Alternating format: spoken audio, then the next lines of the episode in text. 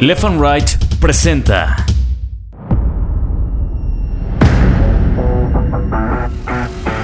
Bitácora de Guerra, un podcast de largo aliento. Cuando nos forman, todos los niños se empiezan a burlar de mí. Toda la escuela se empieza a burlar de mí. Yo tuviera una estatura medianamente dentro de las normas y pues según esto poder ser feliz, ¿no? Ese sombrerito de charro que se pone Cuauhtémoc Blanco cuando empieza a dar la vuelta olímpica en la cancha del Azteca, yo se lo di.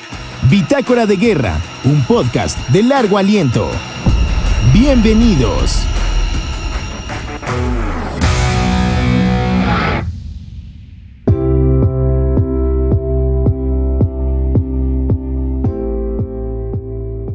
Día 278.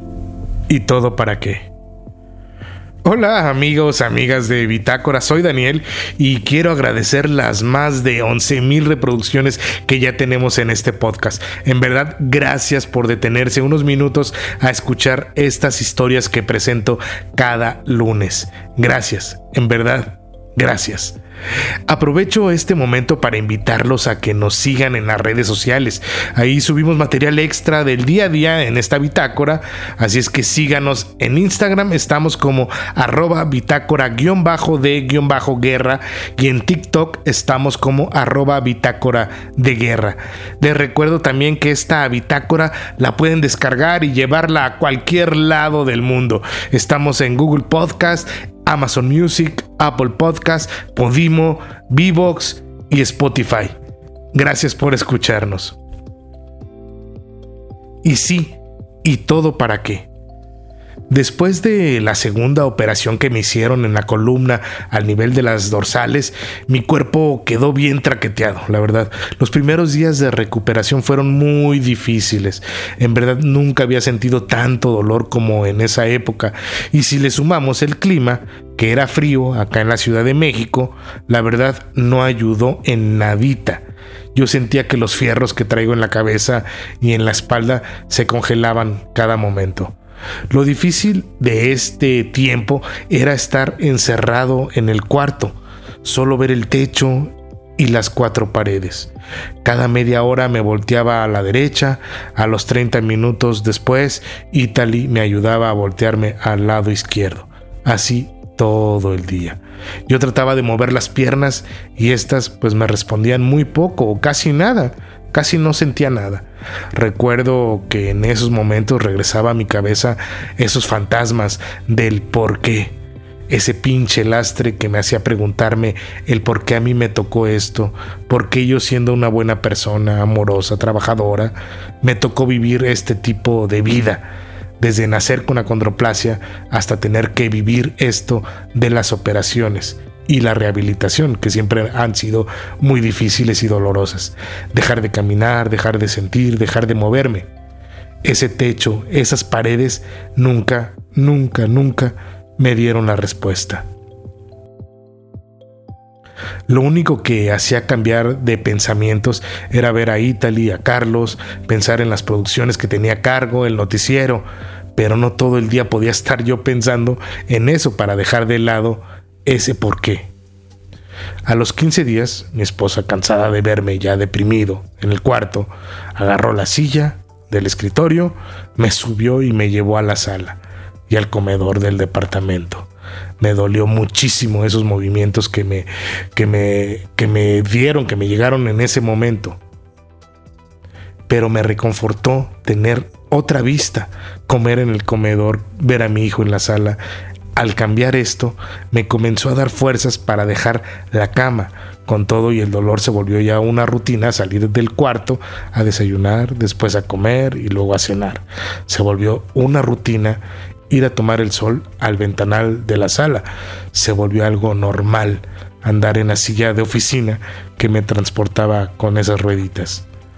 Pero con todo esto, la pregunta esa maldita pregunta del por qué a mí regresaba a deambular por las noches, allá en la soledad de la cama y del sueño, llegaba y atacaba de nuevo. La verdad, yo cometí el error de hacerle caso. Y conforme fueron pasando los días, mi psicóloga Leti Fuertes, pues me dio las armas para irla abandonando. Y uno de los tips fue cambiar esa pregunta del por qué por el para qué ¿Para qué me sirve estar así? ¿Para qué estoy haciendo la rehabilitación? ¿Para qué fue la operación? ¿Para qué? ¿Para qué? ¿Para qué? La verdad encontré varias respuestas que cambiaron mi mentalidad y mi momento de depresión que tenía en ese tiempo. Ya con el paso de los días me paraba a hacer los ejercicios, caminaba con la andadera poco a poco, me logré bañar solo, logré vestirme solo y al monstruo del por qué lo fui doblegando poco a poco. La verdad le di unos buenos golpes para dejarlo casi noqueado. Yo quisiera haberlo dejado muerto, pero no. De vez en cuando reaparece y comienza a hacer de las suyas. Pero lo que no sabe es que encontré un arma secreta para mantenerlo bien doblegado. Como ya podía mantenerme sentado al mes de la operación, el dolor de la cirugía en la espalda pues era menos por ciertos momentos y es por eso que a mi esposa los fines de semana me bajaba junto con mi vecino para poder ir a dar la vuelta. Yo nunca me imaginé que salir a dar un paseo se volvería una terapia con un gran momento de aprendizaje, como lo fue acompañarlos a las clases de gala, nuestra perrija todos los domingos allá en la Magdalena Michuca para que Gala entrara a sus clases de adiestramiento, obediencia, socialización, habilidad. Y nunca, nunca, nunca me imaginé que ahí yo iba a encontrar el método perfecto para espantar a mi monstruo preguntón. Dirán que estoy pacheco, pero no. Créanme que no el ver al instructor de gala, ver cómo les hablaba a los perritos, entendí muchas cosas de cómo poder yo olvidar o hacer a un lado esos fantasmas. Una de las actividades que tenían que hacer los amos con sus perrijos, cuando estos no hacían caso, cuando no paraban de ladrar o se estaban jalando de la correa, cuando se querían pelear con otros perros, era tocarles en el cuello como si le hablaras a una persona y había que hacer un ruido con los dientes y la lengua, algo así como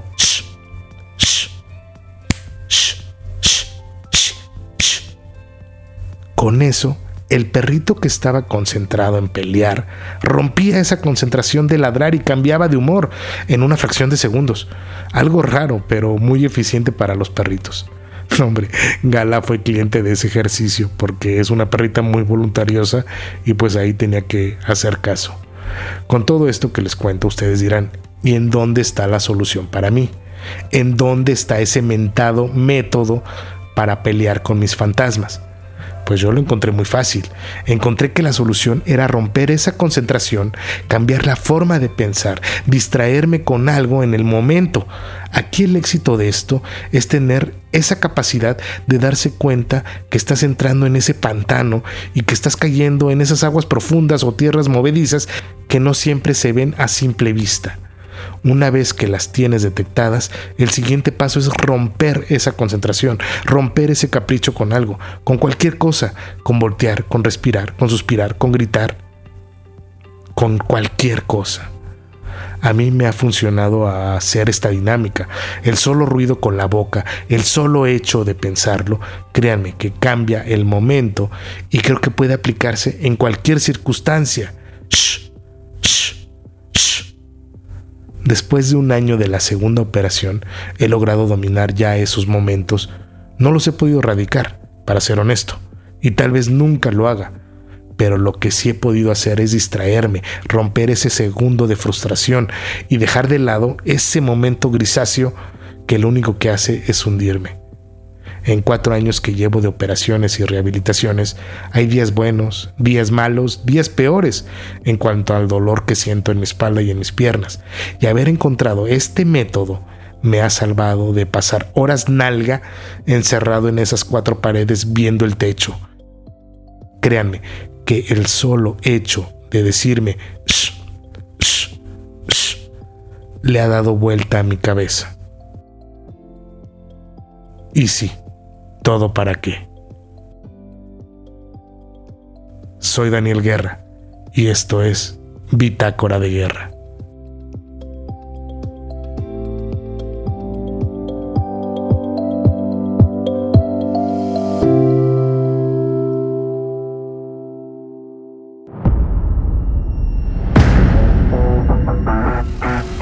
Esto fue Bitácora de Guerra, un podcast de largo aliento. Cuando nos forman, todos los niños se empiezan a burlar de mí. Toda la escuela se empieza a burlar de mí. Yo tuviera una estatura medianamente dentro de las normas y pues según esto poder ser feliz, ¿no? Ese sombrerito de charro que se pone Cuauhtémoc Blanco cuando empieza a dar la vuelta olímpica en la cancha del Azteca, yo se lo di. Bitácora de Guerra, un podcast de largo aliento.